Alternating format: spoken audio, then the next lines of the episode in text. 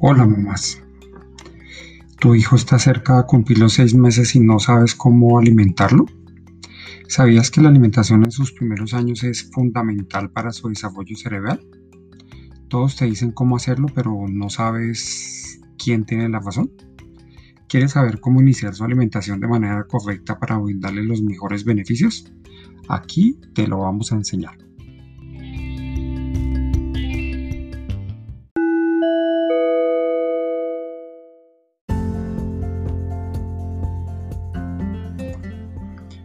Bueno, entonces empecemos. ¿Qué vamos a aprender hoy?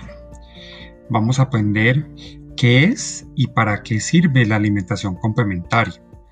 Cuáles son los objetivos de que hagamos la introducción de nuevos alimentos para nuestro hijo.